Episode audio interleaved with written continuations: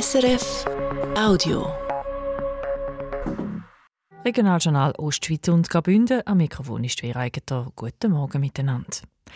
Anfang Januar hat das Bundesamt für Kommunikation BAKOM einem Bündner Medienunternehmen Sumedia eine Abfuhr erteilt.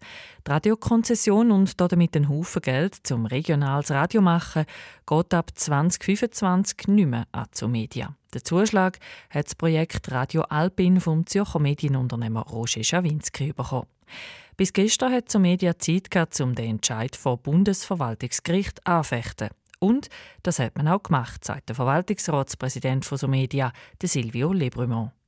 Wir haben einige Ungereimtheiten festgestellt und haben auch noch einige Argumente äh, einbringen können. Und ich meinte, dass wir gute Chancen haben, dass wir mit dieser Beschwerde durchkommen. Die Zukunft vom Bündner Regionalradio wird also einmal mehr zum Gerichtsfall, wie schon 2007. Da hat der Roger Schawinski schon mal eine Konzession für Graubünden wählen, die aber nicht bekommen.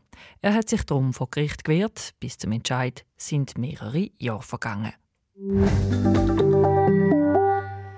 Im Kanton Appenzell-Innerrhoden gibt es Streit um einen der beliebtesten Wanderwege im Alpstein. Der zuständige Bezirksrat würde den Weg gern aufheben. Vier Einsprechende und auch die Innerrhoder Regierung, die Standeskommission, wehrt sich dagegen. Michael Ullmann. Beim betroffenen Wanderweg geht es, wie es auf Anfrage beim Kanton heisst, um den heute Doppelweg von Wasserau Richtung Seealpsee im Bezirk Schwende-Rütte.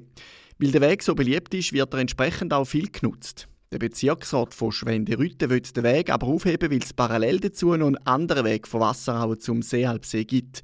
Einen auf einer steilen Asphaltstrasse. Der ist einfacher im Unterhalt als der andere Weg und auch sicherer, argumentiert der Bezirksrat. Mit diesen Argumenten hat er vier Einsprachen, die sich auch wegen der historischen Bedeutung vom Wanderweg gegen seine Aufhebung wären, abgelehnt. Die Einsprechenden haben den Entscheid aber an die Standeskommission weitergezogen und die hat den Einsprechenden jetzt Recht gegeben, wie die Regierung mitteilt. Der Unterhalt vom strittigen Weg sei weder übermäßig aufwendig noch sehr gefährlich und auch allgemein würde eine Aufhebung vom Wanderweg einen Einbuß bei der Erholungs- und Verbindungsfunktion vom Wanderwegnetz bedeuten, kommt die Regierung zum Schluss.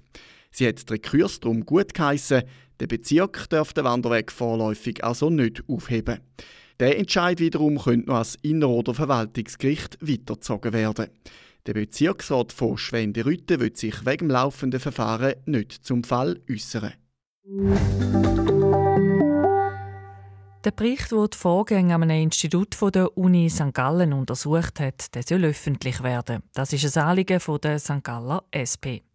Wenn das es so weit ist, hat sie darum in einem Vorstoß wissen.